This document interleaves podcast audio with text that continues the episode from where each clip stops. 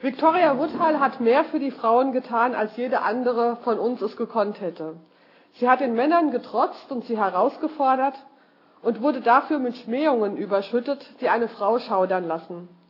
Sie hat es riskiert, auf eine Weise von Schande gezeichnet zu werden, die jede andere von uns, die man doch immer willensstark genannt hat, gelähmt haben würde. Sie wird so berühmt sein, wie sie berüchtigt war, ehrlos gemacht von unwissenden und feigen Männern und Frauen.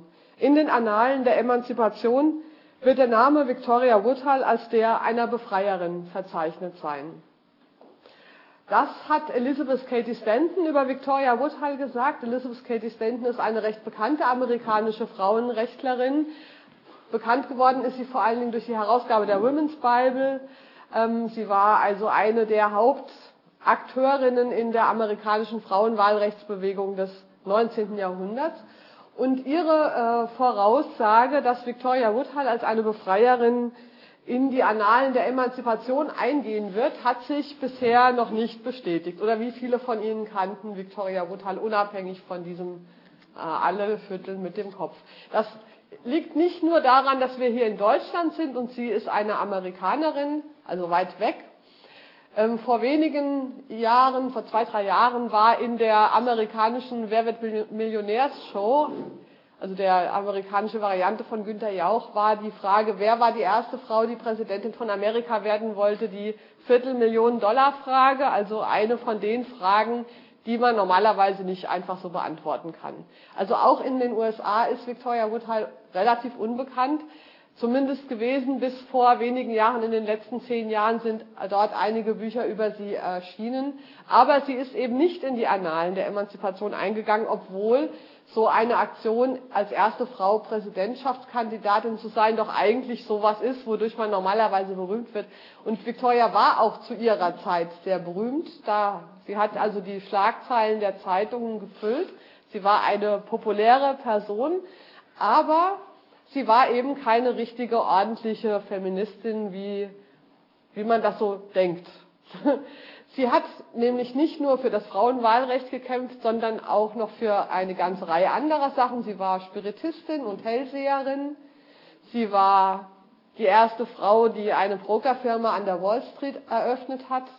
Sie war eine Anhängerin der freien Liebe. Und wenn man sich überlegt, wie prüde es heute noch in den USA zugeht, kann man sich ungefähr vorstellen, wie so eine Forderung im 19. Jahrhundert gewirkt hat. Das heißt, Sie war, sie war Kommunistin. Und all das zusammen hat dazu geführt, dass nicht nur die böse Männergeschichte, die ja so viele Frauen aus ihren Geschichtsbüchern rausgeschrieben hat und gesagt hat, was Frauen machen, ist nicht so wichtig. Deswegen mussten wir ja in der Frauenforschung diese ganzen Sachen erst nachträglich ähm, herausfinden, was Frauen gemacht haben. Nein, auch die Geschichtsschreibung der Frauenbewegung selbst, auch die Feministinnen selbst haben lange Zeit mit Victoria Woodhull nichts zu tun haben wollen, weil sie nicht respektabel war, weil sie nicht eine gute bürgerliche Kämpferin für die Frauenrechte war, sondern Kommunistin, Millionärin, Anhängerin der freien Liebe, Geisterseherin, also Esoterikerin wird man wahrscheinlich heute sagen. Und vor allen Dingen, das war ihr größtes Manko, sie war eine Frau aus der Unterschicht. Die Frauenrechtsbewegung war ja im 19. Jahrhundert überwiegend eine Bewegung von mittelständischen bürgerlichen Frauen. Victoria war eine, kam aus der Unterschicht. Sie hatte sich hochgearbeitet und zwar kam sie nicht einfach nur ähm, aus dem, was man in den Büchern aus dem 19. Jahrhundert so arm, aber ehrbar nennt. Ne? Da gibt ja immer so diese Figuren der armen Leute, die aber durch viel Fleiß und weil sie besonders fromm und tüchtig sind, sich dann doch hocharbeiten. Victoria kam aus einer Familie, da würden wir heute vielleicht eher sagen, asoziale. Also nicht die ehrbaren, respektablen, armen Leute, sondern die, die ähm, das Lumpenproletariat, die, die man nicht für respektabel hält. Das, ich habe leider ist das jetzt so ein bisschen schräg, ab und zu es sind aber nicht so viele Bilder, also das können Sie mit dem Kopf tun.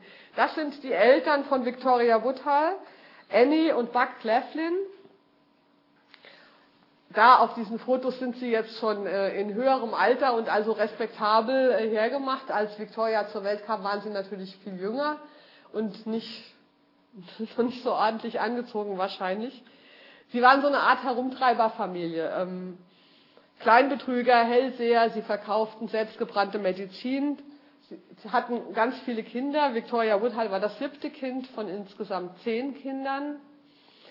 Ähm, die äh, mit kleinen Betrügereien durch die Lande zogen, so auf einem Planwagen, wie man die aus den Wildwestfilmen kennt. Diese Scharlatane, die dann rumfahren, sich auf dem Dorfplatz aufstellen, selbstgebraute Medizin verkaufen, den Leuten die Zukunft vorhersagen und dann ähm, schnell wieder wegfahren, bevor rauskommt, dass die Zukunft nicht so ist, wie sie vorhergesagt haben und die Medizin die Leute auch nicht unbedingt gesund macht. Geboren ist Victoria Woodhull im äh, Cleveland eben als Mädchenname im Jahr 1838. Das war das Krönungsjahr von Queen Victoria in England. Deshalb hat sie dann auch den Namen Victoria bekommen. Äh, ihre Eltern, die so hatten andere Sachen zu tun, als sich Namen für ihre Kinder auszusuchen. Victoria hatte noch Glück.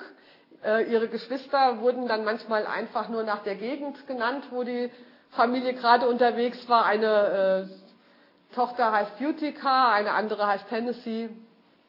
So, ne? Also äh, eine Unterschichtsfamilie mit nicht respektablem Hintergrund.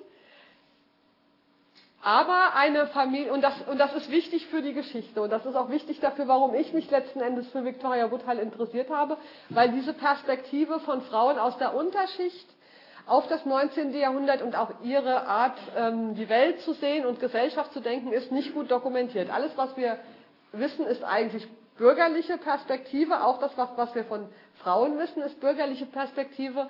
Und Victoria Woodhull ist eigentlich eine der ganz wenigen Frauen, die sich ähm, im Lauf ihres Lebens durch glückliche Umstände dahin entwickelt hat, dass sie ähm, politisch aktiv war, dass sie geschrieben hat, dass sie Reden gehalten hat, also ihre politische Sicht ver verkündet hat, verbreitet hat, aber ihrem, ihrer, ihrer Unterschichtsherkunft treu geblieben ist. Und das macht sie für mich als Politikwissenschaftlerin, die sich für die politischen Ideen von Frauen interessiert, natürlich zu einer sehr interessanten Figur.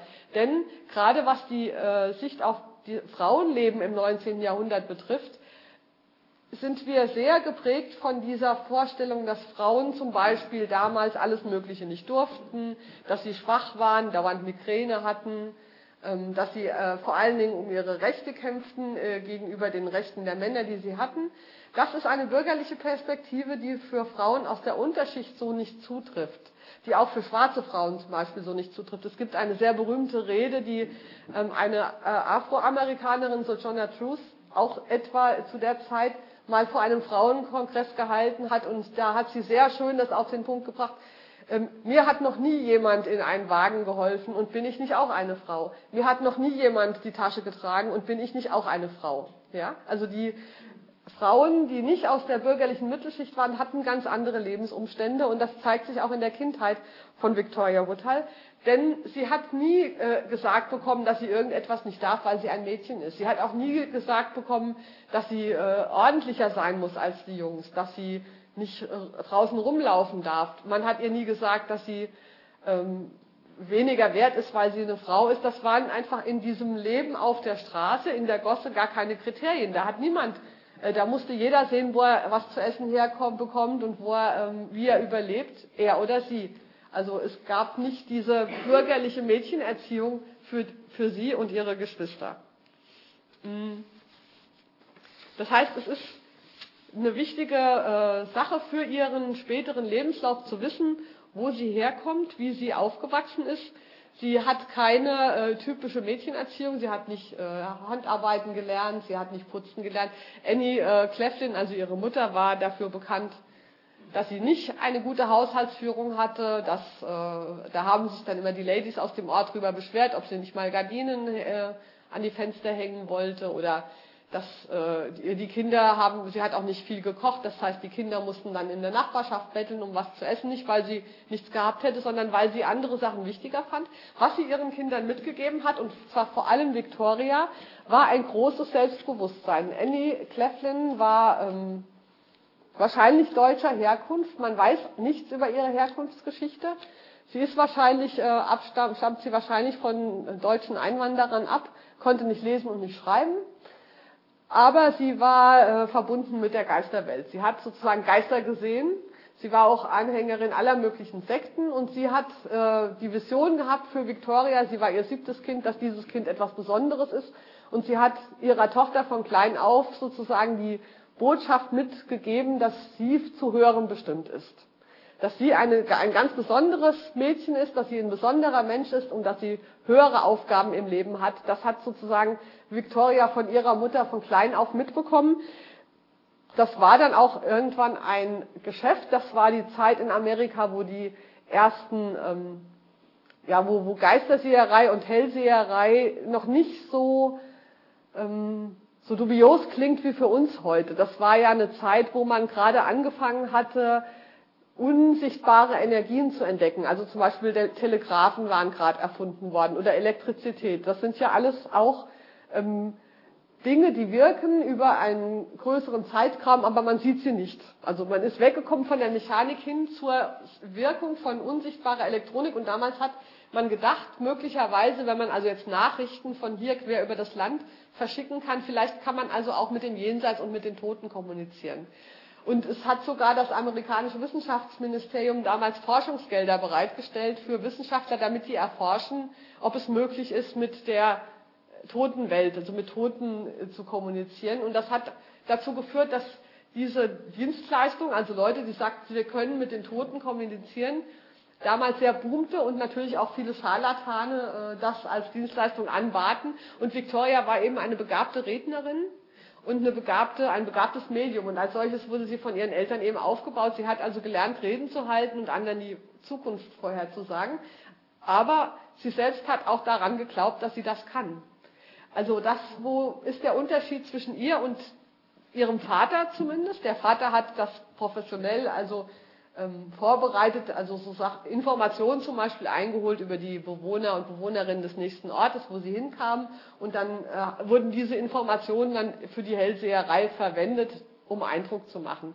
Da gab es immer Konflikte zwischen Victoria und ihrem Vater, weil sie das nicht wollte, weil sie sagte, entweder ich sehe was oder ich sehe nichts, dann kann ich auch nichts sagen. Und das hat ihm natürlich nicht gepasst, weil wenn sie nichts sah, konnte man damit auch kein Geld verdienen.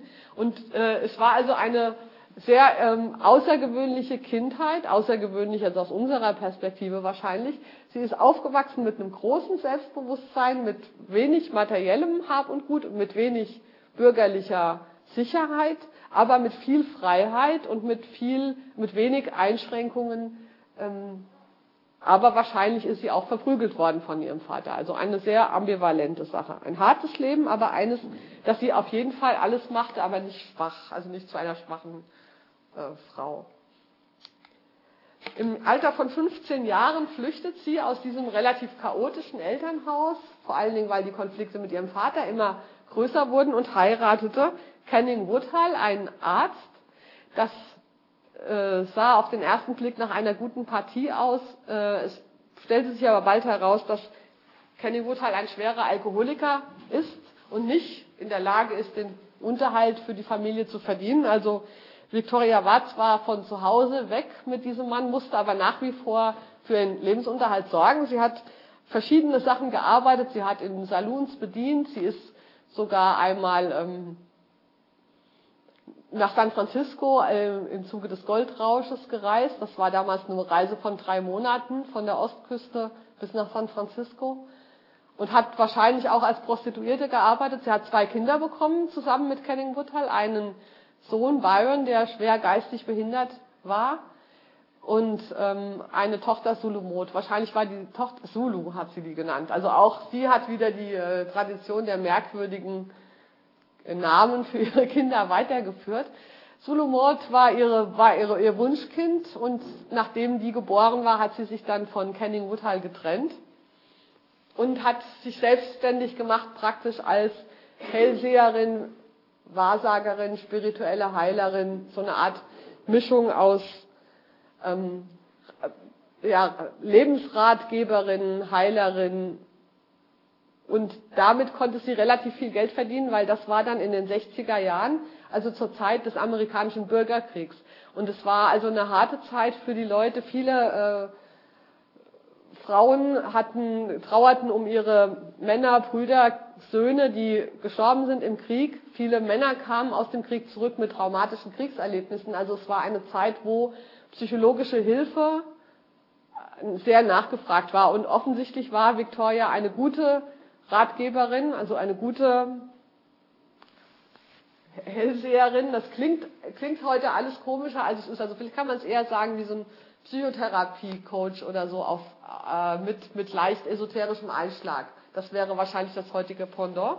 Sie hat ähm, und diese Jahre, in der, denen sie äh, als, als Heilerin, als, als spirituelle Ratgeberin letzten Endes gearbeitet hat in der eigenen Praxis, in verschiedenen Städten auch, sind ebenfalls sehr wichtig für ihr späteres Wirken als Politikerin, denn sie ist äh, da mit den normalen Lebensproblemen der Menschen konfrontiert worden, die zu ihr kamen.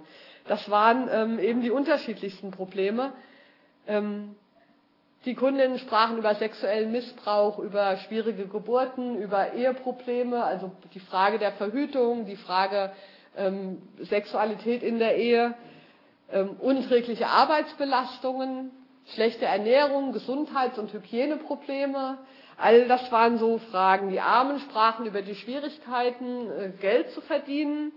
Die äh, Reiche kamen aber auch zu ihr. Reiche Frauen sprachen vor allen Dingen über die Depressionen und über die Langeweile eines bürgerlichen Frauenlebens, wo man ja nichts eigentlich tun durfte, als dekorativ zu Hause herumsitzen.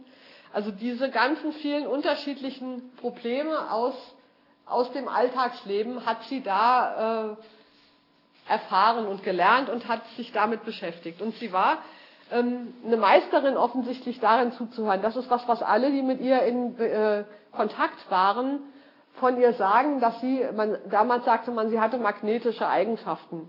Also sie war eine Frau mit großer Ausstrahlung, die ihr Publikum einnehmen konnte für sich. Und sie war auch der Meinung, dass das sich körperlich überträgt. Das heißt, sie hat darauf bestanden, alle Leute anzufassen, ihnen die Hand zu schütteln, um sozusagen von dieser Energie auszustrahlen. Und es gibt ganz viele ähm, Erlebnisberichte darüber, dass Leute sehr skeptisch waren, sie für ganz skurril halten und, hielten und ganz gegen sie waren und in dem Moment, wo sie sie persönlich getroffen haben, ihr dann sozusagen zu Füßen lagen. Das gibt es nachher noch Beispiele.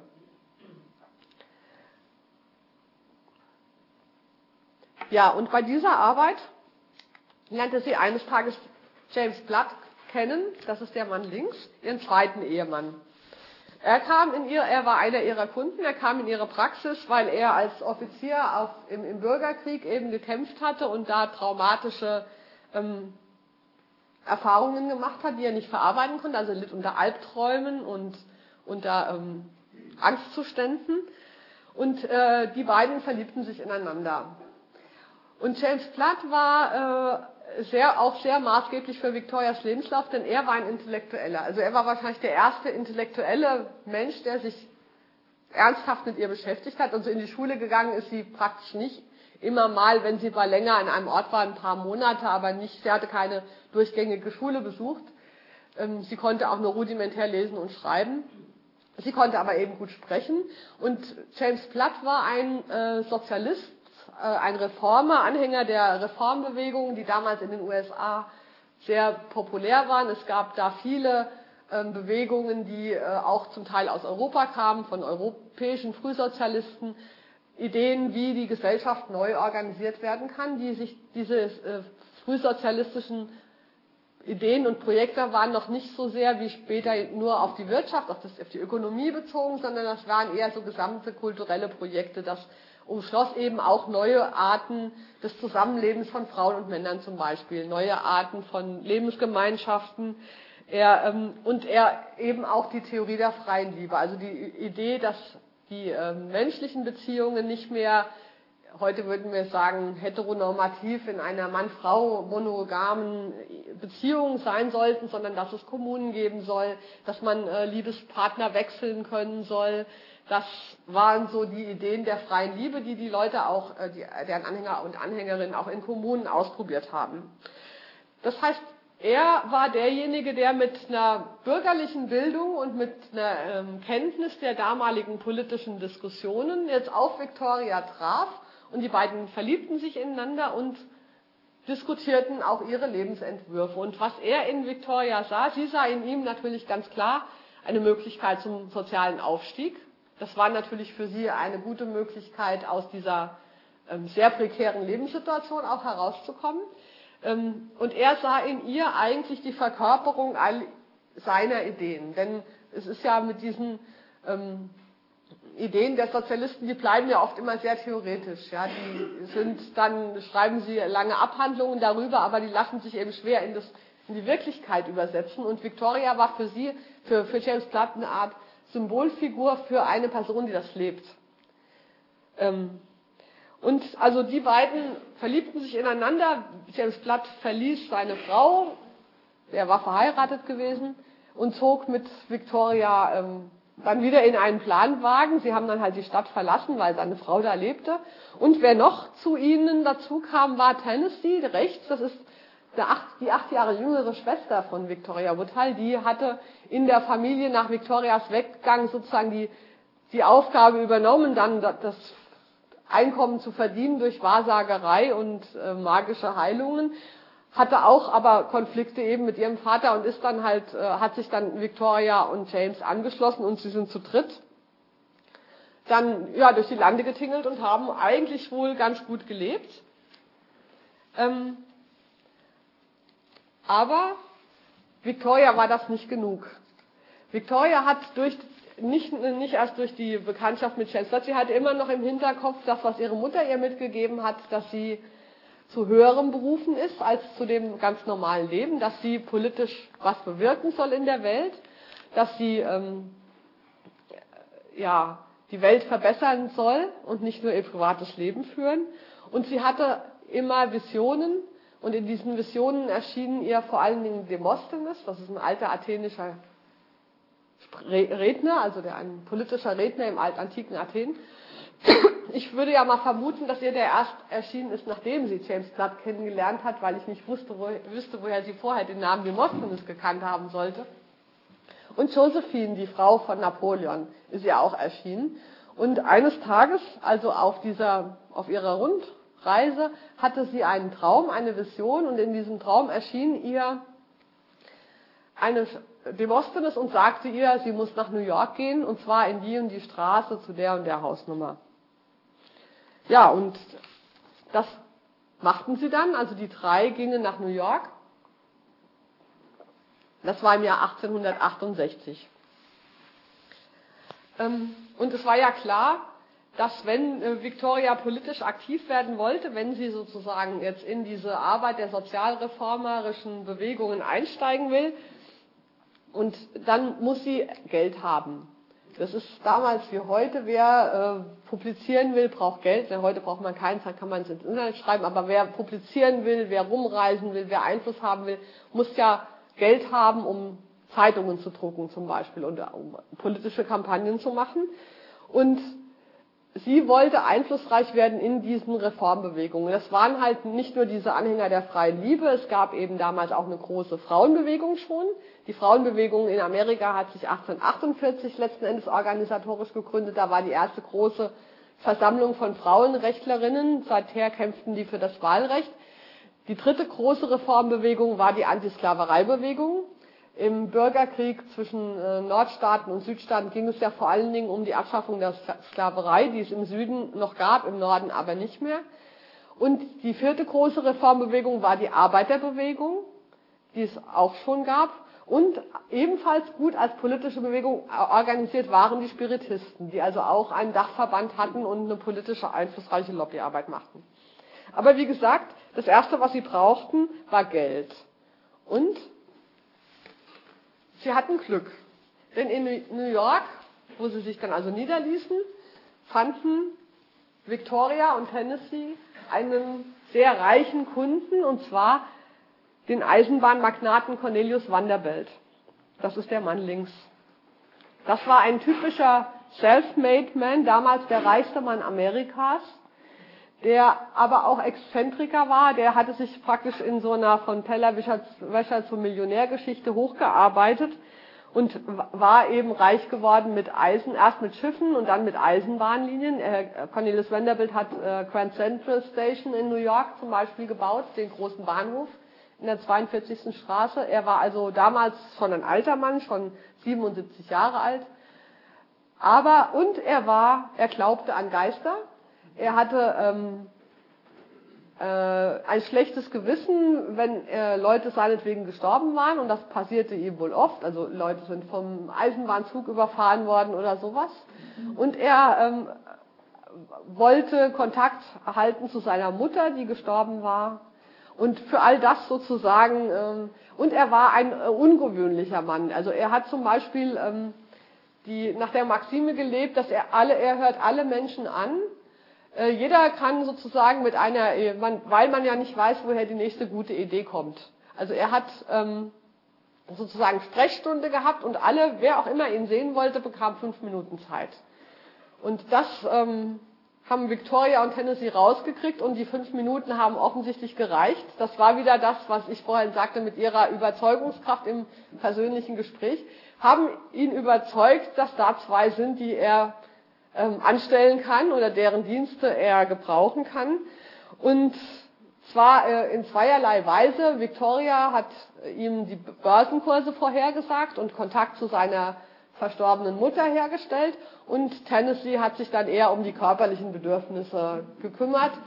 Nicht wohl nicht nur um die sexuellen Bedürfnisse, sondern auch ähm, Sie hat ihn auch angeleitet, sich gesünder zu ernähren, sich zu bewegen und überhaupt. Also sie haben sozusagen ihn unter ihre Fittiche genommen und beide wurden für ihre Dienstleistungen sehr gut bezahlt. Aber es entstand eben bald schon mehr, weil die hatten ja was gemeinsam, nämlich ihren Background in der Unterschicht und Vanderbilt war zwar sehr reich, aber er war nicht ein wirklich anerkanntes Mitglied der High Society, weil er kein, äh, kein ererbter äh, keinen ererbten Reichtum hatte, sondern eben einer dieser Neureichen, wie man damals sagte, war. Und weil er auch von seinen Manieren her sich langweilte in diesen etwas hochnäsigen reichen Zirkeln und er genoss einfach die Gesellschaft von Victoria und Tennessee. Ähm, viele Leute, die Zeitgenossen beschrieben ihn als derb, profan, ungebildet und außerordentlich arrogant. Und ihm gefiel es, dass Victoria und Tennessee vor ihm nicht katzbuckelten, sondern äh, auf so einer ähm, von, von gleich zu gleich Ebene mit ihm kommunizierten, was sonst eben alle nicht machten, die nur unter, unterwürfig einerseits an sein Geld wollten, aber ihn andererseits auch als Mensch nicht wirklich ernst nehmen. Und das war natürlich eine super Einnahmequelle. Ähm, schon bald hatten äh, Victoria und Tennessee mehr Geld als jemals zuvor in ihrem Leben. Sie wurden also gut bezahlt. Victoria war gewinntüchtig. Sie ähm, handelte mit ihm aus, dass er, dass sie einen prozentualen Anteil von seinen Börsengewinnen bekommt, die sie ihm vorhersagt.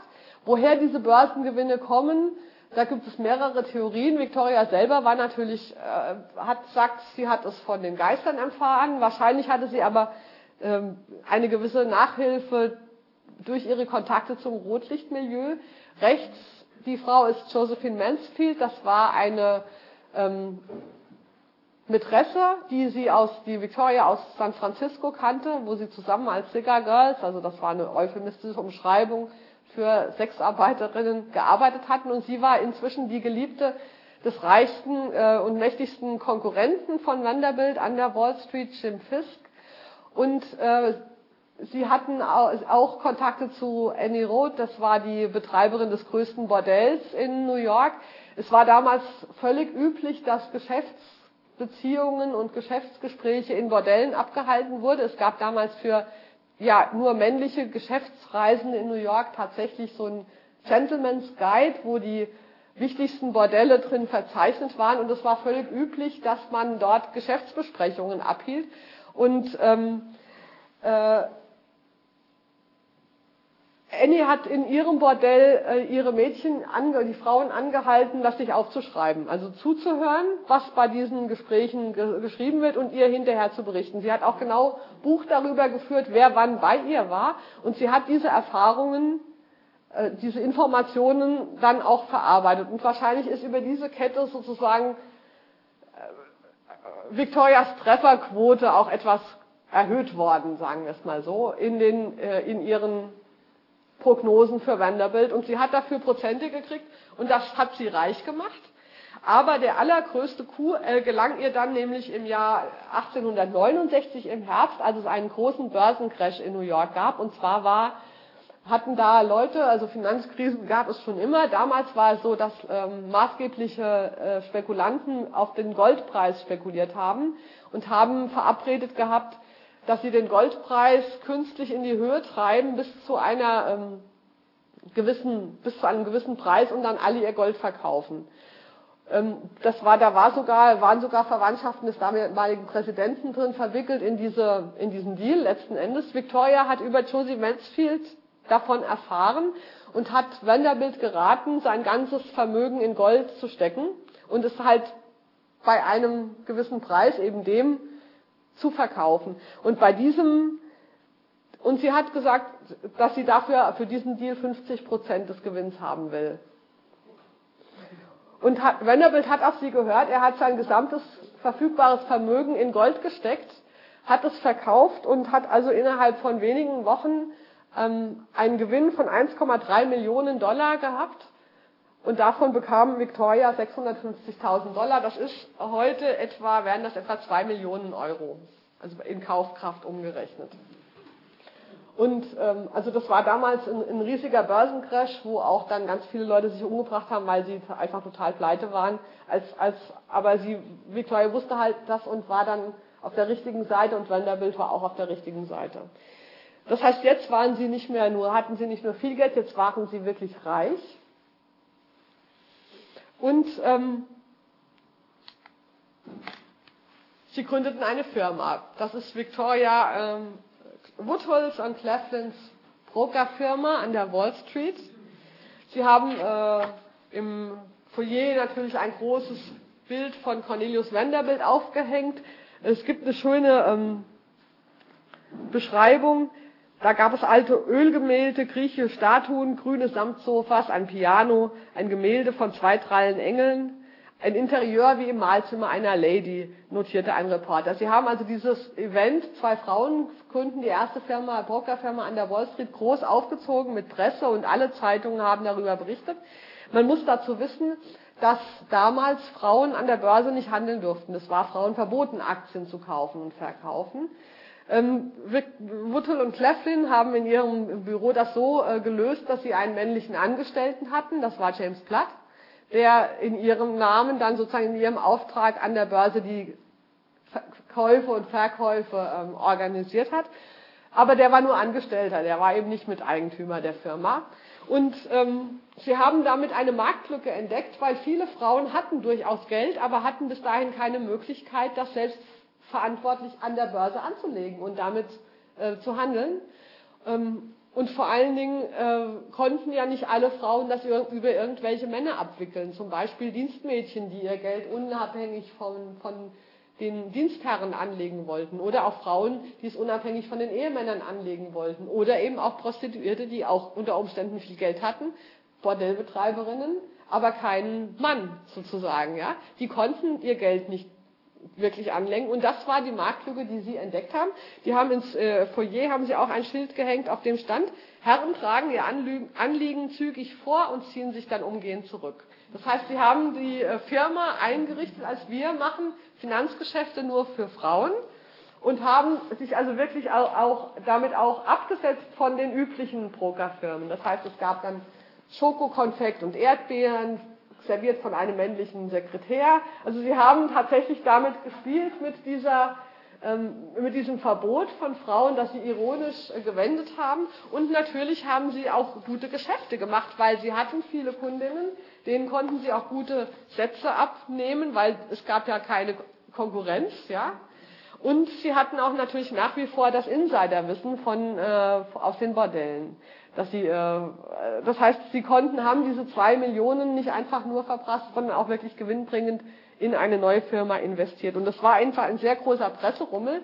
Hier sehen wir ein äh, Bild aus der damaligen Zeitung. Ähm, Wuttel und Cleflin jagen die Bullen und Bären äh, durch die Wall Street. Ja. Die verschreckten Herren, die sie da für ihren Karren gespannt haben. Es war also ein großer ein großes gesellschaftspolitisches Ereignis und ein Presserummel. Ähm, und Sie haben jetzt das auch inszeniert. Da sehen Sie noch relativ weiblich aus, aber Sie haben, ähm, schon relativ früh, vor allen Dingen Tennessee, dann sich ein neues Image zugelegt. Sie haben die Haare abgeschnitten, sie haben sich männlich gekleidet, also in Männerjacken und Röcken. Das war damals schon teilweise skandalös. Also links ist Tennessee, rechts Victoria, die ältere. Ähm, der Grund war sozusagen Ungeduld über die tägliche Zeitverschwendung bei der angemessenen Haarpflege, war Victorias äh, Begründung für die kurzen Haare, also einfach keine Lust mehr auf diesen, diesen Kram. Aber interessanterweise ähm, sind sie damals noch nicht wirklich von der Presse ähm, niedergemacht worden, sondern das war eher so eine Art Skurrilität, diese zwei Frauen, die da so man hat das so ein bisschen amüsant, wie so ein kleiner Skandal. Es waren nicht wirklich bösartige Kommentare, die kamen, sondern eher so amüsierte und warum eigentlich nicht, ist doch ganz lustig, ja, so ein paar Frauen dabei. Es gibt, es gibt auch andere lustige Geschichten, wie sie damals, ähm, und das ist halt sehr anders als die, die bürgerliche Frauenbewegung, die damals sehr mit der Forderung nach Rechten aufgetreten ist. Sie haben einfach gemacht, ja, sie haben einfach ähm, es anders gemacht. Es gibt eine schöne Geschichte, wie sie zusammen abends äh, in einem der schicksten New Yorker Restaurants essen gehen wollten. Und da, damals war es wohl ungeschriebenes Gesetz, dass abends Frauen ohne männliche Begleitung in Restaurants nicht sein durften. Und dann kam also der ähm, Inhaber von Delmonico, so hieß das Restaurant, und sagte hier, ähm, sie ist sehr von spät und sie, ich kann sie nicht bedienen, das würde ja einen Präzedenzfall schaffen. Und dann sagten sie, warum? Ja, sie haben keine männliche Begleitung. Und dann sind sie rausgegangen und haben ihren Kutscher geholt. Und dann haben sie den mit sich an den Tisch gesetzt und so, jetzt bringen sie uns eben Essen für drei Leute. Ja? Also das, äh, diese Art, um, um ihnen so einen Einblick zu vermitteln, wie sie mit den Verhältnissen umgegangen sind. Nicht wie zwei, die sich diskriminiert fühlen, sondern zwei, die einfach äh, durchsehen, woher sie kommen. Tennessee wäre es jetzt damit wahrscheinlich zufrieden gewesen. Sie waren reich, sie konnten eigentlich machen, was sie wollten, sie hatten ein schönes Leben. Aber Victoria hatte immer noch ihre politische Agenda und deshalb gründete sie eine Zeitung, das Woodhull and Cleveland's Weekly. Die ähm, äh, Zeitung war, erschien wöchentlich und hat eigentlich alle möglichen Themen behandelt, von Börsennachrichten über ähm, buntes, vermischtes, Zukunftsprognosen natürlich auch, äh, Informationen über die Situation der Frau in anderen Ländern, alle eine Vielfalt von äh, Geschichten. Und in der äh, und dann war die Frage eben mit welchem mit welchem Thema profiliert sie sich jetzt so, dass sie eben nicht nur in der Finanzwelt oder von den Medien, sondern eben in den politischen Reformbewegungen, speziell in der Frauenbewegung wahrgenommen wird. Und Victoria hatte ja viele Themen, also Abtreibungserlauben, freie Liebe, wie gesagt, andere Sexualpraktiken, andere Arbeitsbedingungen. Aber das Thema, was die Frauenrechtlerinnen hatten, war eben nur ein Thema, das war das Wahlrecht. Das Wahlrecht war damals eine sehr brisante Sache. Bis seit eigentlich seit der Gründung der Frauenbewegung haben die Frauen und die Schwarzen gemeinsam für das Wahlrecht gekämpft. Wenn das Wahlrecht gehörte bis dahin eben nur, nur weiße Männer durften wählen. Ne? Frauen nicht und schwarze Männer auch nicht. Und im Bürgerkrieg hatte sich das gerade gespalten, die Bewegung, weil nachdem die Nordstaaten gegen die Südstaaten einen Bürgerkrieg gewonnen haben, haben die das Wahlrecht geändert und jetzt konnten schwarze Männer auch wählen, aber Frauen eben nicht. Und darüber hatte sich die amerikanische Frauenrechtsbewegung gespalten, weil die einen sagten, naja, ist ja schon mal besser als nichts.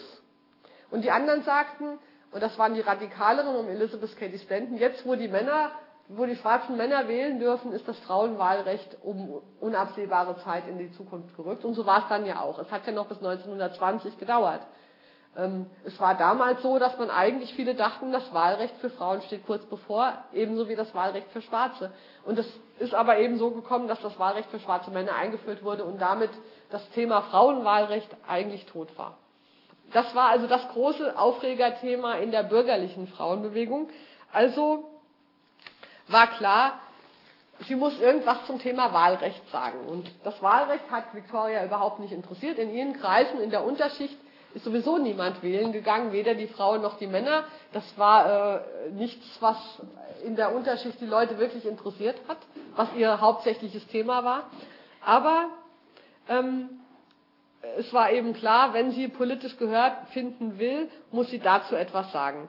Und dann machte sie Folgendes. Sie äh, ließ im April 1870 im Herald, das war eine der wichtigsten New Yorker Tageszeitungen, also der New York Herald gibt es jetzt immer noch, dieses ähm, Herald Tribune heißt es jetzt. Das waren damals noch zwei getrennte Zeitungen, damals war das eben eine von zwei großen. Da ließ sie eine Annonce drucken. Also die Wahl, Präsidentschaftswahlen standen ja schon fest, sollten im September, äh, im November sind die immer nur, November 1872 sein. Jetzt sind wir im April 1870 und sie ließ im äh, Herald eben folgende Annonce drucken. Während andere meines Geschlechts einen Kreuzzug gegen Gesetze führen, die die Frauen des Landes einschränken, habe ich meine persönliche Unabhängigkeit behauptet. Während andere für bessere Zeiten beteten, tat ich etwas dafür. Während andere für die Gleichheit von Frauen mit den Männern argumentieren, habe ich sie unter Beweis gestellt, indem ich eine erfolgreiche Geschäftsfrau wurde. Während andere zu zeigen versuchen, dass es keinen vernünftigen Grund gibt, warum Frauen in sozialer und politischer Hinsicht als dem Mann untergeordnet behandelt werden sollten, habe ich unerschrocken die Arena der Politik und der Wirtschaft betreten und die Rechte ausgeübt, die ich bereits besaß.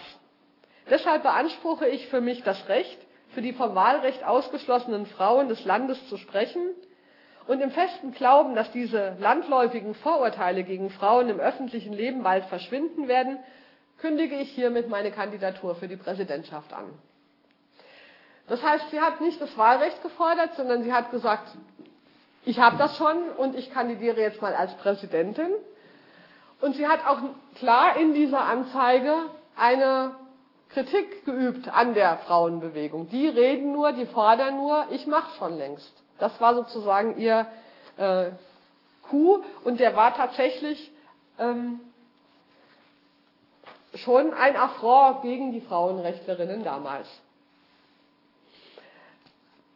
Und ähm, sie hat dann auch ähm, eine, eine, eine Wendung in der Argumentation gefunden, die tatsächlich die amerikanische Wahlrechtsbewegung ähm, umgedreht hat. Und zwar hat sie, äh, war es so, dass das Wahlgesetz, sie hat behauptet, Frauen sind, die, die anderen Frauenrechtlerinnen haben gesagt, also Frauen haben, sind vom Wahlrecht ausgeschlossen, deshalb muss es eine Wahlrechtsgesetzänderung geben, die Frauen das Wahlrecht gibt. Also die Forderung der Frauenrechtlerinnen war, ändert das Wahlrecht, also die, das wird ja in Amerika immer mit Amendments gemacht, also macht ein neues Zusatzgesetz, das Frauen das Wahlrecht gibt. Victoria hat jetzt argumentiert, Frauen haben das Wahlrecht längst, es wird ihnen nur unrechtmäßig vorenthalten. Deshalb muss das Gesetz auch nicht geändert werden, es muss nur endlich richtig angewendet werden. Und sie sagte, Frauen haben eben bisher nur ihr Wahlrecht nicht ausgeübt, weil sie nicht wollten. Und jetzt wollen sie und jetzt dürfen wir auch.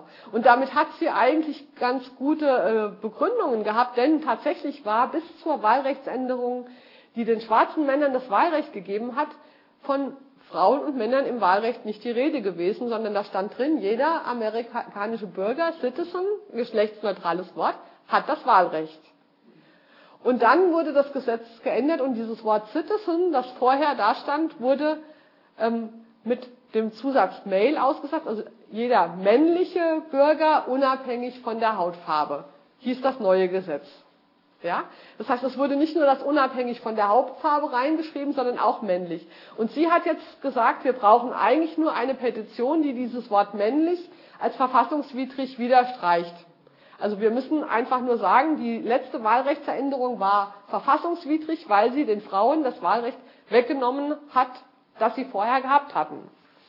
Und mit dieser Petition, äh, die äh, Woodhull Memorial dann genannt wird, hat sie halt das aufgeschrieben und sie hat dann es geschafft, eine eingeladen zu werden mit diesem Woodhull Memorials, wo sie diese Verfassungs, äh, also diese Rückgängigmachung des Reinschreibens des Wortes männlich fordert, vor dem Rechtsausschuss von Senat und Kongress in Washington zu sprechen. Im Januar 1871 war das. Sie war, das, sie war die erste Frau, die vor diesem Gremium eine Rede halten durfte. Wahrscheinlich hat sie auch das ihren guten Beziehungen zu einem äh, Senator, der wahrscheinlich in anderem Kontext ihr Kunde war, zu verdanken.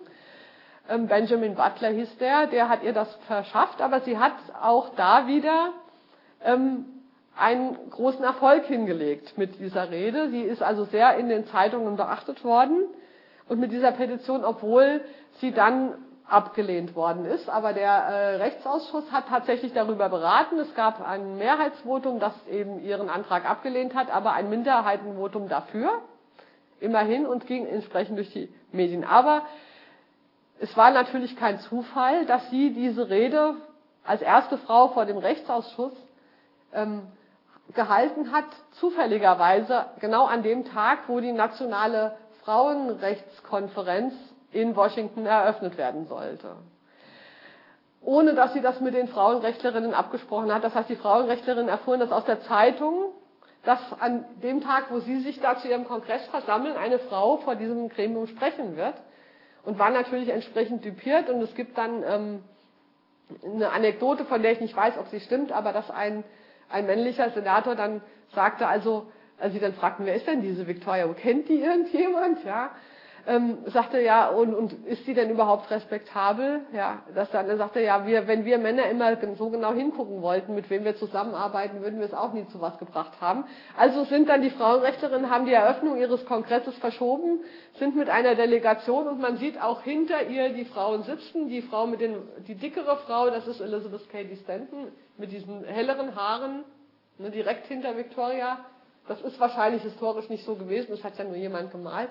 Ähm, die Frauenrechtlerinnen sind also hingegangen und haben sich diese Rede angehört, sehr skeptisch über diese Querschießerin, aber sie waren natürlich hingerissen von Victoria. Das war wieder so eins, wenn in, in der persönlichen Begegnung hat sie sie dann alle für sich gewonnen und sie haben sofort Victoria dann mitgenommen zu ihrem Frauenrechtskongress, wo sie dann die Hauptrede gehalten hat und sie war dann ab da die Galionsfigur für die amerikanische Frauenbewegung insgesamt. Ähm, und das lag natürlich auch dran, da die Frauenbewegung hat damals auch ein gewisses demografisches Problem gehabt. Wie gesagt, die hatten sich ja schon in den 40er Jahren gegründet, damals als junge Frauen. Jetzt zwar 20, 25 Jahre später waren die auch alle schon in die Jahre gekommen. Victoria war jung, war eloquent, war strahlend. Das war also dann äh, für die auch eine gute Sache. Allerdings nicht ganz unproblematisch. Denn Victoria wollte sich keineswegs da vor den Karren spannen lassen und nur als charismatisches Zugpferd auftreten, sondern sie hatte ja ihre eigene Agenda und die ging weit über das Thema Wahlrecht eben hinaus. Ähm, zudem kam hinzu, dass die Konflikte, ähm, naja, aber immerhin hat sie versucht, sich anzupassen. Sie hat zum Beispiel haben die Frauenrechtlerinnen, die waren ja regelrecht in Panik. Die hatte kein Briefpapier, die wusste nicht, wie man mit Messern und Gabeln isst und so weiter. Also die mussten, wie die schon gesprochen hat, wie so ein Gossenkind. Das heißt, die mussten erstmal ein Verbürgerlichungs-, Respektabilitätswerdenstraining mit ihr machen, ja, damit sie überhaupt herzeigbar ist in diesen Kreisen. Tennessee war völlig dagegen. Die hat gesagt, was gibst du dich mit diesen Schnäpsen ab? Ja, uns geht's doch gut. Ähm, Victoria hat es aber gemacht, weil sie hatte ein Anliegen. Sie wollte ja was vermitteln und sie wollte ihre Themen, die sie für wichtige politische Themen hielt, also die sexuelle Unterdrückung der Frauen, die Armut, die Arbeitsbedingungen, die Frage nach dem Kinderkriegen und so weiter, wollte sie ja thematisieren. Also hat sie das über sich ergehen lassen und hat versucht, ähm, sich anzupassen, um ernst genommen zu werden bei diesen bürgerlichen Frauen. Allerdings kam dann noch was anderes dazwischen, und zwar eben die Diskussion um ihre Respektabilität. Denn ähm, interessanterweise haben jetzt, wo, wo, die, ähm, wo sie politische Forderungen erhoben hat, hat die Presse nicht mehr so freundlich reagiert wie vorher, als sie dieses äh, Wall Street Geschäft hatte. Denn auf einmal fingen dann Reporter an in ihrer Vergangenheit zu. Was, wo kommen sie denn überher? Was hat die gemacht?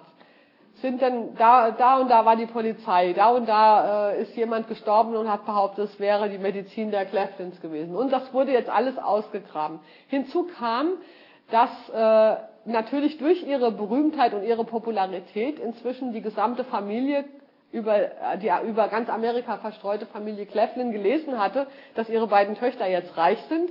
Und die waren nach und nach alle nach New York gekommen und bei denen eingezogen. Also sowohl die Eltern als auch die acht oder neun Geschwistern samt neun Ehemännern und sehr vieler inzwischen gehabter Kinder.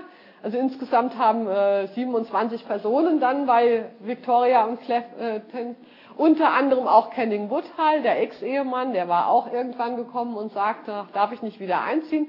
Victoria hat gesagt, ja, warum nicht, zieht doch alle ein. Aber natürlich war ähm, das gefundenes Fressen für die Presse, ja. Und es war natürlich auch gefundenes Fressen für ihre Gegnerinnen in der bürgerlichen Frauenbewegung, weil das war kein respektables Leben, so eine so einen Haushalt zu betreiben.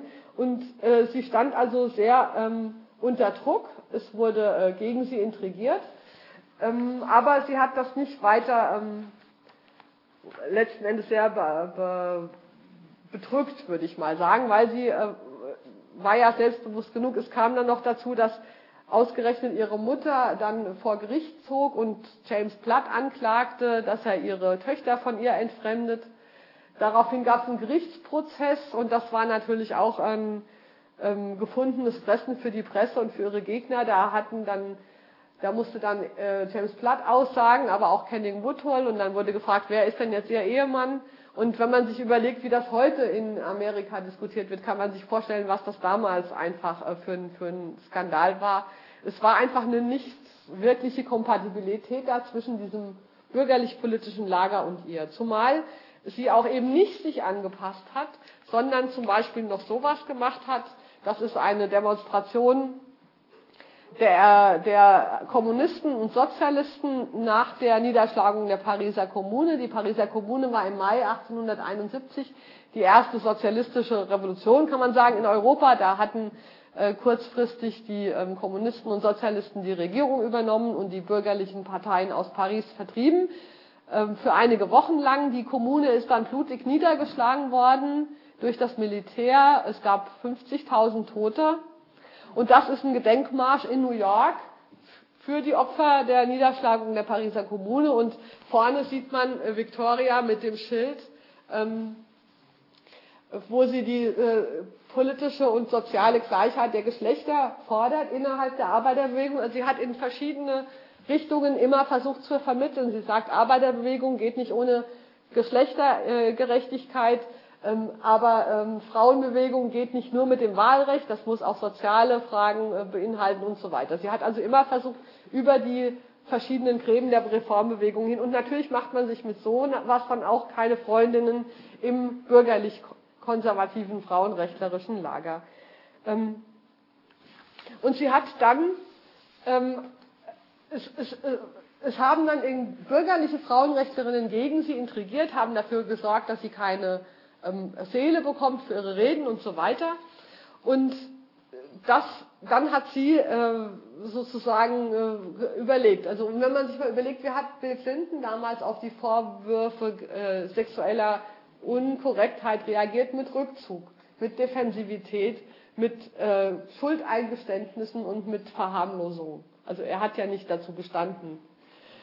Sie hingegen auf diese Frage, äh, wer ist denn, wie viele Ehemänner haben Sie, hat sie gesagt, das geht Sie das überhaupt an? Ich habe so viele Ehemänner, wie ich will. Und sie hat dann sozusagen, als der Druck immer größer wurde, hat sie äh, gegenreagiert und hat eingeladen zu einer großen Rede in der größten Halle äh, von New York. Victoria Woodhull sagt die Wahrheit über das, was sie denkt. Die Tickets waren ratzfatz schnell ausverkauft und es war sozusagen die, da lese ich mal ein bisschen was von vor aus dieser Rede.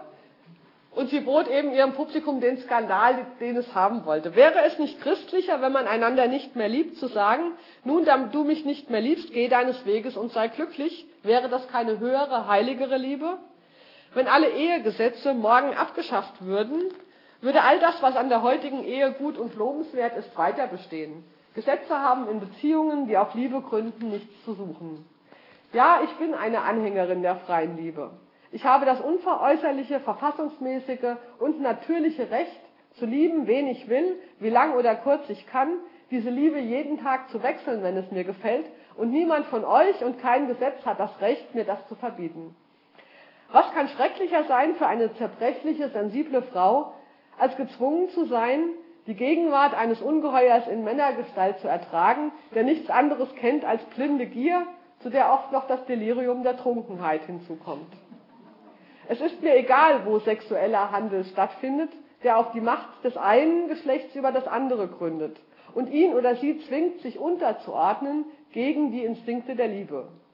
Überall da, wo Hass und Ekel im Spiel ist, sei es in den goldenen Palästen an der Fifth Avenue oder in der schmutzigen Umgebung der Queen Street, überall da ist Prostitution. Und alle Gesetze, die tausend Parlamente verabschieden mögen, können daran nichts ändern. Ich kann keinen moralischen Unterschied sehen zwischen einer Frau, die heiratet und mit einem Mann zusammenlebt, nur weil er sie versorgen kann, und einer Frau, die nicht verheiratet ist, aber denselben Preis zahlt, um versorgt zu sein. Also sie vergleicht hier Ehefrauen mit Prostituierten. Ne? Das Gesetz kann zwei Menschen nicht dazu bringen, sich zu lieben. Das ist etwas, das nur die beiden angeht und keine lebende Seele hat irgendein Recht dazu etwas zu sagen. Wo keine Liebe ist, da sollte es auch keine Ehe geben. Und in diesem Stil redete sie zwei Stunden lang und so weiter. Das Redemanuskript hat schon lange keine Rolle mehr gespielt. Ähm, und sie redete also einfach, wie ihr es rauskam und sie erzählte Geschichten aus dem prallen Leben, sprach von Sex, von Abtreibung, von Gewaltig Vergewaltigung und sagte, ich habe das größere Recht, über diese Themen zu sprechen, denn ich habe die freie Liebe in all ihren Licht- und Schattenseiten studiert. Also um eine Doktrin zu predigen, musst du das Leben kennen. Also sie hat da äh, tatsächlich auch ihre Erfahrung aus ihrem Vorleben sozusagen, aus ihrem unbürgerlichen Vorleben in die Waagschale geworfen. Und an diesem Abend nahm also der Begriff der freien Liebe in Amerika eine ganz neue Bedeutung an. Bisher war das so ein philosophisches, theoretisches Konstrukt irgendwelcher bärtigen alten Männer. Jetzt war es sozusagen verkörpert von einer Frau, der man ansah, dass sie das nicht nur theoretisch meint, was sie da sagt. Ähm, der Herald schreibt am nächsten Tag von der erstaunlichsten Doktrin, der jemals ein amerikanisches Publikum zugehört hat und im Independent, der anderen großen Zeitung stand, es war die schmutzigste Versammlung, die je in New York abgehalten wurde. Und natürlich war sozusagen sie nach dieser Rede ähm, komplett als skandalös. Man sieht hier ähm, eine Zeichnung, die danach eine Karikatur erzählt, Mrs. Satan, wo sie sozusagen als Teufelin dargestellt ist, die der armen Frau, die ihre Kinder und ihren betrunkenen Ehemann daher buxiert, die freie Liebe predigt. Ähm, aber was tatsächlich war, sie war eben nicht völlig im Sozialen aus, sondern sie hat es geschafft, um ihre Person herum die sozialen Bewegungen in Amerika zu spalten. Sie hat im Mai 1872 dann, also ein halbes Jahr vor den Wahlen, eine Partei gegründet, die Equal Rights Party, diese Überlegungen gab es schon länger. Es gibt ja in Amerika nur die zwei Parteien, Republikaner und Demokraten. Und es gab in den sozialen Reformbewegungen schon länger eine Unzufriedenheit damit. Und viele Leute waren der Meinung, eigentlich brauchen wir eine neue, eine dritte Partei, die davon unabhängig ist. Und sie gründete die, die Equal Rights Party. Und sie hat es geschafft, Teile der Frauenbewegung, Teile der Arbeiterbewegung, viele Spiritisten, Teile der ähm, Antisklavereibewegung hinter sich zu versammeln. Es sind immerhin 600 Delegierte aus 22 Staaten zu dem Gründungskongress dieser Equal Rights Party nach New York angereist und haben Victoria Woodhull auch nach, wissend um diese Rede zu ihrer Präsidentschaftskandidatin offiziell nominiert. Und als symbolischen Akt haben sie einen schwarzen der aber die Wahl nicht angenommen hat, einen schwarzen Mann, afroamerikanischen Mann zum Vizekandidaten gemacht. Also wo schon klar war, hier geht es nicht nur um ein Thema, sondern hier geht es um, um eine grundlegende soziale Reform. Allerdings, und damit komme ich jetzt auch schon zum Ende. Achso, hier sieht man nochmal, die, das ist die Wahlversammlung, wo sie zur äh, Kandidatin dann nominiert ist, wie sie in den Zeitungen ähm, berichtet wurde. Allerdings ja, ähm, wurde jetzt der Druck immer stärker von diesen bürgerlichen Kräften und vor allen Dingen hat diese Familie dabei eine Rolle gespielt. Das ist ähm, Henry Ward Beecher, ein damals extrem populärer presbyterianischer Prediger, zudem in, ähm, in Brooklyn.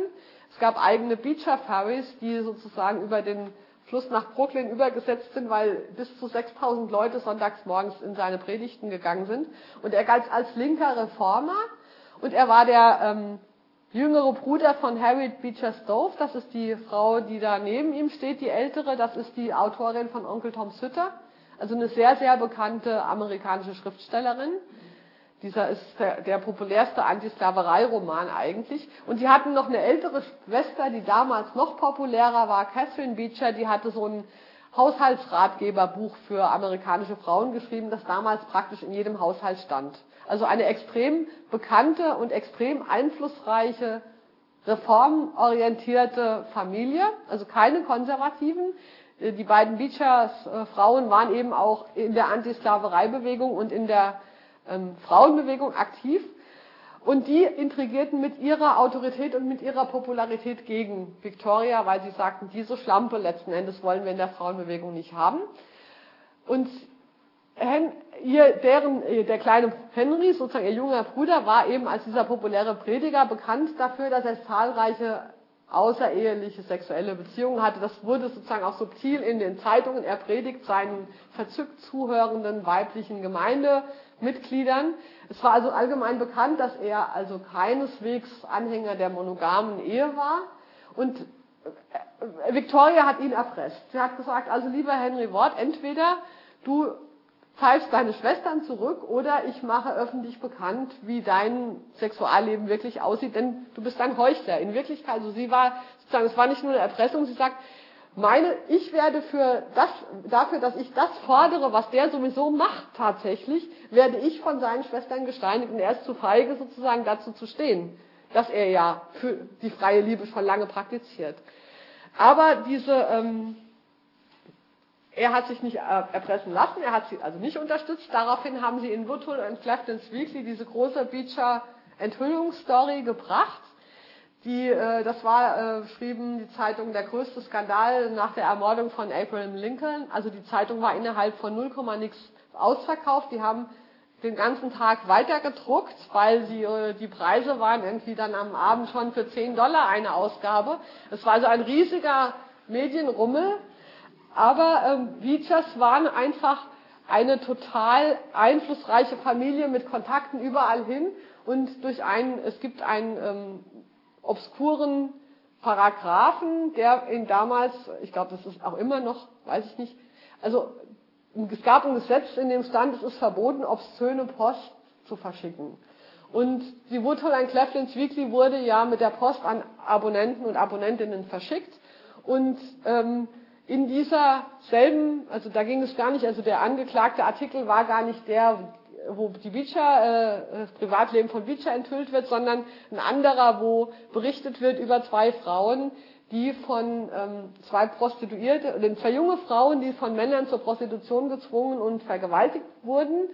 Und da kommt eine Szene äh, drin vor, die sozusagen vor Gericht als obszön, also es wird eben beschrieben, wie sie vergewaltigt werden. Das galt als äh, obszöne Darstellung und daraufhin sind von den mit Beecher befreundeten Richtern, Polizisten, Anwälten und so weiter ähm, Victoria Woodhull und Tennessee Cleflin verhaftet worden und kamen ins Gefängnis. Also sie saßen dann mehrere Monate im Gefängnis für diese Verschickung obszöner Post. Damit war natürlich auch die Präsidentschaftskampagne gestorben, weil die Kandidatin saß ja eben im Gefängnis, ähm, über die Wahlen hinweg auch. Ähm, das war natürlich, ich glaube, das war was, wo ähm, sie nicht mit gerechnet hat, Victoria. Das hat ihr auch einen relativen Dämpfer verschafft. Sie war damit eigentlich aus der Frauenbewegung tatsächlich raus. Ihre Kampagne war tot. Sie hat zwar auch Unterstützung gekriegt, aber sie äh, war nicht mehr politisch wirklich einflussreich danach. Also da hat sie einfach die Macht dieser Familie unterschätzt, mit der sie sich da angelegt hat. Und ähm, privat, persönlich ist ihr Leben aber dennoch gut ausgegangen. Sie hat ähm, ist, äh, auch wieder mit, hat es auch wieder mit Geld zu tun. Irgendwann ist äh, 1877 ist Cornelius Vanderbilt gestorben und sein, äh, der hatte auch zehn Kinder und hat sein ganzes Vermögen einem Sohn vererbt und den anderen nichts, worauf die anderen gegen ihn klagten und ähm, zwar mit der Begründung, dass Vanderbilt verrückt gewesen sei äh, als er das Testament gemacht hat. Und als Zeuginnen wurden Victoria Woodhull und Tennessee Cleflin angerufen, die sozusagen vor Gericht äh, bestätigen sollten, dass er an Geister geglaubt hat. Und äh, um zu verhindern, dass sie da vor Gericht aufkommen, hat der ältere, der Alleinerbe, ihnen viel Geld gegeben und sie aufs Schiff nach England gesetzt. So wanderten sie also nach England aus, waren wieder reich die ganze Familie kam wieder mit. Das ist übrigens auch interessant, diese engen familiären Bindungen in Unterschichtsfamilien, die haben sich zwar angeschrien und geprügelt und sich gegenseitig vor Gericht gefährt, aber die Bindungen waren eben sehr eng. Man fand immer wieder zusammen in, äh, sie hat dann noch einen Coup gehabt, sie hat einen ganz reichen Bankier geheiratet in England, das ist links, ähm, der, ähm, und hat dann dessen Familien nach seinem Tod dessen ganzes Familienvermögen geerbt. Sie war also eine richtige reiche Landlady am Ende in England. Sie ist auch sehr, sehr alt geworden. Sie ist ähm, ja erst 1927 gestorben. Rechts äh, sieht man sie mit ihrem Auto. Sie hat also weiterhin immer alles äh, verfolgt. Sie war eine Anhängerin des technischen Fortschritts. Sie ist auch oft wegen zu schnell fahren, dann äh, hat sie Knöllchen gekriegt. Sie hat auch den ersten englischen Ladies Automobilclub in England gegründet und wer auch auf dem äh, und ihre Kinder sind die ganze Zeit bei ihr geblieben. Tennessee hat dann auch in England geheiratet, die hat sogar einen Lord geheiratet, sie war dann also am Ende Lady, offiziell. Aber äh, Byron, der hochgeistig behinderte Sohn, der hat die ganze Zeit mit ihr zusammengelebt. Man sieht ihn da auf dem Auto mitsitzen. Also im hohen Alter von dann 50, 60 hat er immer noch bei ihr gelebt. Und ihre Tochter Sulumot hat auch bis sie gestorben ist bei ihr gelebt. Also sie hat ein relativ glückliches Leben noch gehabt, aber sie war nicht mehr sehr politisch aktiv dann eben. Ähm, ja, und sie ist in Vergessenheit geraten. Hier sehen wir nochmal ähm, Elizabeth Cady Stanton rechts und Susan Anthony, ihre enge Mitarbeiterin, die haben äh, maßgeblich dann dafür gesorgt, dass man Victoria Woodhull vergessen hat. Wie gesagt, in ihrer Zeit war sie ja überall bekannt. Sie war ja auf den Titelblättern. Aber die haben dann zusammen eine ganz große Geschichte der amerikanischen Frauenbewegung geschrieben. Mehrere Bände, fünf Bände, glaube ich, Anfang des 20. Jahrhunderts, also als Victoria schon in Ungnade gefallen war. Und sie haben da drin Victoria Woodhull nicht erwähnt. Und äh, das kann man ihnen noch nicht mal so sehr verdenken, weil sie ja parteiisch waren. Sie wollten also die, das Ansehen der Frauenbewegung schützen und nicht eine wie die sozusagen. Aber dass dann spätere Forscherinnen, die die Geschichte der amerikanischen Frauenbewegung geschrieben haben, praktisch alle von den beiden abgeschrieben haben und auch von Victoria Woodhull nichts das finde ich schon ein Armutszeugnis. Und wie gesagt, erst Anfang der Nullerjahre ist ihr Leben in Amerika so langsam wiederentdeckt worden, sind die ersten, also es gibt von 28 schon eine Biografie, also die noch zu, gerade nach ihrem Tod erschienen ist, aber dann nichts mehr bis eigentlich jetzt vor zehn Jahren. Und ähm, ja, inzwischen seit 2002 hat sie auch einen Gedenkstein. Es gibt in Seneca Falls, an dem Ort, wo die erste Frauenrechtsbewegung stattfand, gibt es so einen Gedenk Ort für wichtige Frauenrechterinnen. Und da hat sie seit 2002 auch einen Gedenkstein. Also spät, ja, aber äh, immerhin ist sie jetzt doch noch äh, halbwegs bekannt geworden und ich finde das grandios. Dankeschön.